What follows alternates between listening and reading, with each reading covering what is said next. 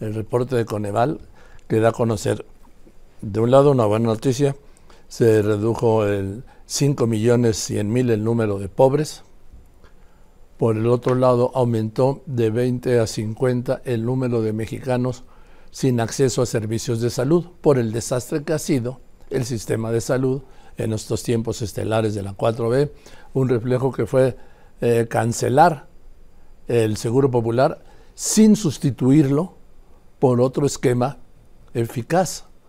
Y tan fue ineficaz el INSABI que a los tres años el mismo López Obrador lo desapareció. Y ahora cuando faltan, hoy es día 15, cuando faltan 13 meses y 15 días para que se acabe este gobierno, se recurre al Seguro Social, como siempre, sobre el Seguro Social, con una vertiente que llama el presidente López Obrador IMSS Bienestar, para hacer las funciones de Seguro Popular. O sea, de acceso universal a la salud y gratuito a la salud y a las medicinas, lo que todavía sigue siendo un sueño. Y la aprecio, le aprecio mucho a Valeria Moy, directora general del IMCO, el Instituto Mexicano para la Competitividad. Querida Valeria, qué alegría verte y saludarte. ¿Cómo estás? Buenas tardes. Hola Joaquín, la alegría es mía, me da mucho gusto saludarte. ¿Cómo estás? Bien, aquí, eh, ¿cómo viste esto? Por un lado se reducen 5 millones 100 mil los pobres. Por cierto, la pobreza extrema se mantiene igual. Decía, me decía Gerardo Esquivel, el maestro Esquivel, ayer que en lo que tiene que ver al ingreso permanece igual, pero en lo que tiene que ver en algunos servicios se reduce. ¿Es correcto? A ver, yo creo que no se mantiene igual la pobreza extrema. La pobreza extrema en 2018 era el 7% de la población. Eh, esto repercutía en un, más o menos hablamos de 8.7 millones de personas. Evidentemente, durante la pandemia, la métrica de pobreza extrema sube de forma importante a 8.5% de la población. Esto equivale a 10.8 millones de personas. Y el dato de 2022, el dato relevante, es la pobreza extrema en 2022 es 7.1 ciento de la población, a mí no me parece que se mantenga, o sea, pasar de 7 a 7.1, quizás cuando hablamos de PIB o quizás cuando hablamos de inversión podríamos decir que se mantiene, pero cuando estamos hablando de personas, Joaquín, a mí no me parece válido decir que se mantiene. Entonces pasa de 7 a 7.1% de la población y eso equivale a 9.1 millones de personas. Son 400 mil personas más en pobreza extrema que las que existían en 2018. Bien, en el sector pobreza general sí hay una reducción, ¿no? En el sector, en, la métrica de pobreza en términos generales, es esta medición multidimensional que seguramente ya has comentado ampliamente. La medición multidimensional contempla, por un lado, los ingresos y, por otro lado, el acceso a ciertos satisfactores que a mí me parecen importantes para el bienestar de las personas, como son salud, educación, acceso a una vivienda, una vivienda digna, seguridad social y acceso a alimentación.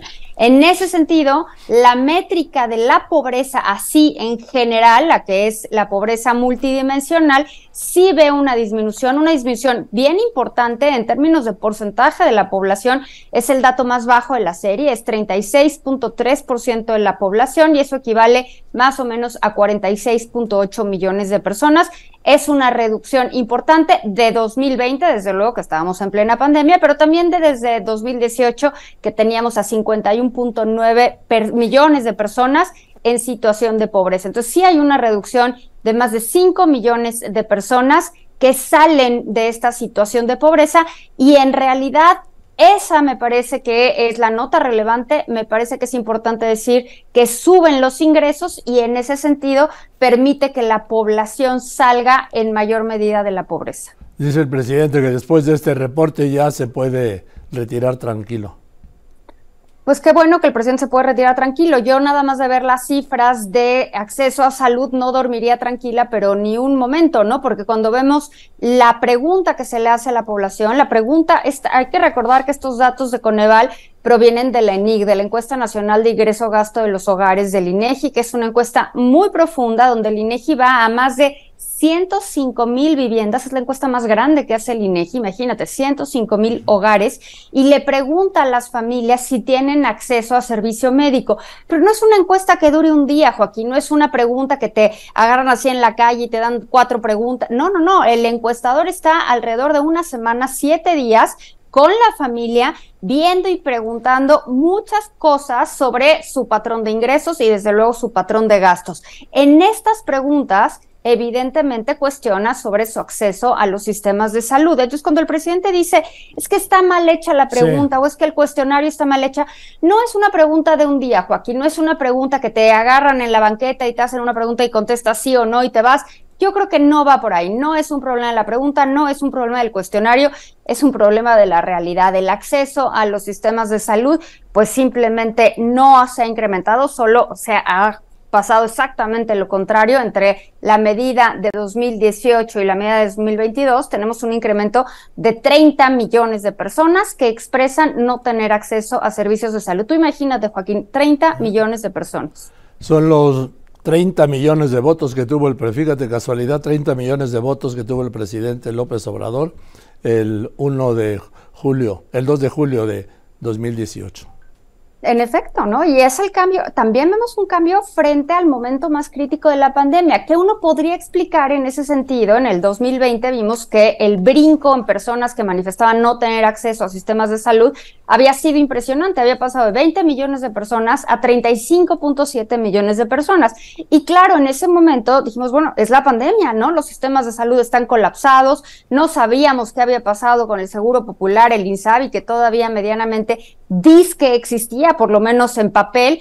Y bueno, pues lo que vemos en 2022 con esta métrica es que no es un tema de comunicación, no es un tema de mercadeo, no es un tema de credencialización. A mí me parece que este dato de 50 millones, de más de 50 millones de personas que manifiestan no tener acceso a sistemas de salud, pues es un dato que captura la realidad de una parte importante de la población. Dice que el, dice el presidente que es que preguntó mal el Coneval, que porque preguntó por una credencial y ya no hay credencial porque ya el sistema de salud en los tiempos estelares de la 4T es universal y gratuito, hospital, atención médica y medicinas.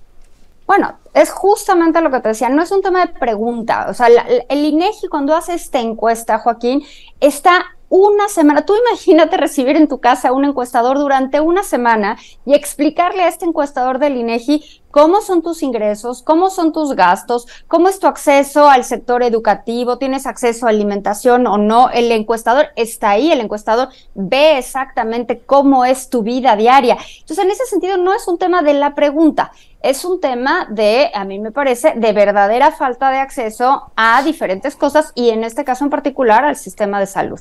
Es que eh, además aquí hay una lógica en este resultado. El sistema de salud en este gobierno ha sido un desastre.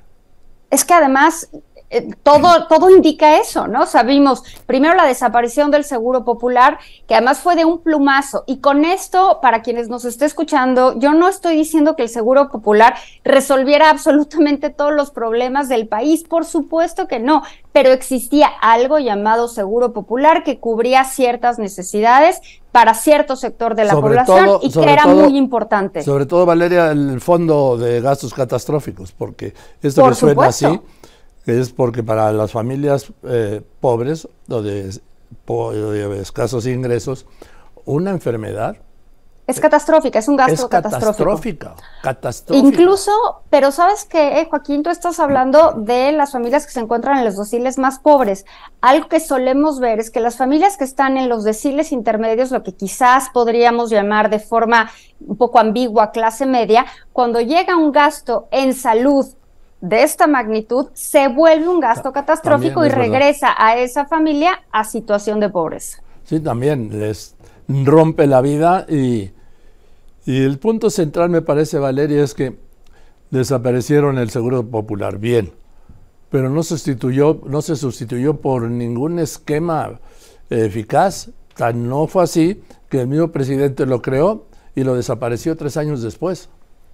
Tal cual, y justo lo, estos datos, estas cifras lo ponen con absoluta claridad.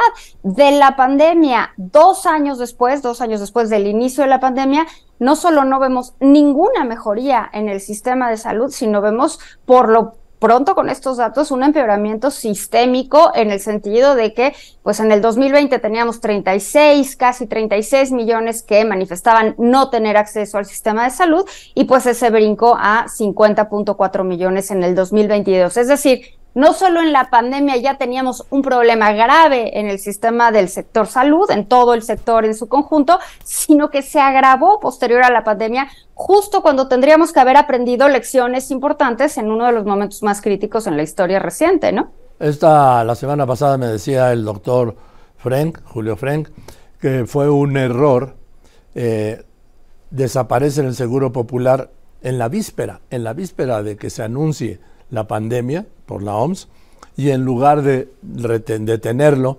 seguirlo operando y retrasar la entrada en vigor del INSABI, no, se actuó como si no hubiera pandemia. Y en efecto, o sea, eso que te dice el doctor Frank es muy importante porque se, primero se cancela el seguro popular y se pasa a lo que se llamó en un inicio INSABI, pero no tenía nada, o sea, no había una estructura, no había un plan, no había, nada más tenía un nombre y ese es el nombre que se le dio en ese momento, pero no tenía sustancia, no había nada atrás. Y en efecto, a los pocos meses llega la pandemia y ¿qué se hace? Pues se sigue con este plan de destrucción del seguro popular, de instauración de un sistema que no tenía gran sustento metodológico, como lo vimos, y pues la realidad es que nos agarró la pandemia en un momento crítico del sistema de salud pero lo grueso, Joaquín, es que no aprendimos de ese momento y mejoramos, porque los datos pues lo dejan muy claro, ¿no? O sea, no, no mejoró después de este momento, sino que todavía siguió empeorando en 21 y en 22. A esto le atribuye el doctor Frank la, el exceso de 200 mil muertes pues no te, o sea, yo ahora sí que quién soy yo para argumentar con el doctor Frank en temas de salud y en temas de mortalidad, ¿no? Seguramente él es el experto en este sentido y pues sí, claramente la, falta de acceso al sistema de salud, pues seguramente tuvo absolutamente todo que ver con este exceso de mortalidad que menciona el doctor Frank. Bien, ahora regresamos a, la disminución de la pobreza. Eh, a mí me parece fundamental porque estamos hablando de 5 millones ¿sí? de personas, 5 millones de personas, es, un mundo. Es un dato muy importante, desde luego. Que dejó la pobreza y pasó a la, a la repudiada por el presidente clase media. Pues mira, ni siquiera te podría decir que es clase media, porque las definiciones son bastante ambiguas en todo sentido. Simplemente ya no entran en esta definición de pobreza multidimensional ya sea por la parte de ingresos o por la parte de acceso a estos servicios, que están juntos. Entonces, nosotros no tenemos eh, manera de distinguir cuánto se debe o cuántas de estas 5 millones de personas que salieron de la pobreza se debe a que tuvieron mejor cobertura de estos satisfactores o un incremento en el ingreso. Pero yo tiendo a pensar que el incremento en el ingreso tuvo un rol muy importante en esta métrica. Hay quien cuestiona la métrica y dice, se están ponderando demasiado los ingresos, debería de ponderarse más las carencias. No lo sé, yo creo que ese es un debate académico, ese es un debate complicado, pero si queremos que la métrica sea comparable, tenemos que usar la que tenemos en este momento. Entonces, sí vemos un incremento en los ingresos de los de todos los deciles de la población, sobre todo más marcado en los deciles de más bajos ingresos, y ese incremento en el ingreso, Joaquín, me parece importante decir, no necesariamente es un incremento en el ingreso del trabajo, aunque sí se vio un incremento en el ingreso laboral, sino un incremento en las transferencias y un incremento en las remesas. Cuando hablamos de incremento en ingreso, el ingreso contempla todos los recursos de los cuales se hace una familia. Ahí está, por supuesto, el ingreso que uno recibe por su trabajo, pero también están las pensiones y jubilaciones. Si recibes remesas del extranjero, también se consideran. Y, por supuesto, si recibes transferencias gubernamentales, también están contadas ahí. En ese sentido, pues vemos esta disminución de la pobreza debido a un incremento en el ingreso, en parte explicada, solo en parte explicada por el incremento en las transferencias y en las remesas que se vieron en los últimos años. Bien, Valeria, pues te aprecio mucho tu participación como siempre y te mando un abrazo agradecido. Un abrazo, Joaquín. Hasta luego. Que esté bien. Valeria Moy, con esa claridad que tiene, directora del Instituto Mexicano de Competitividad.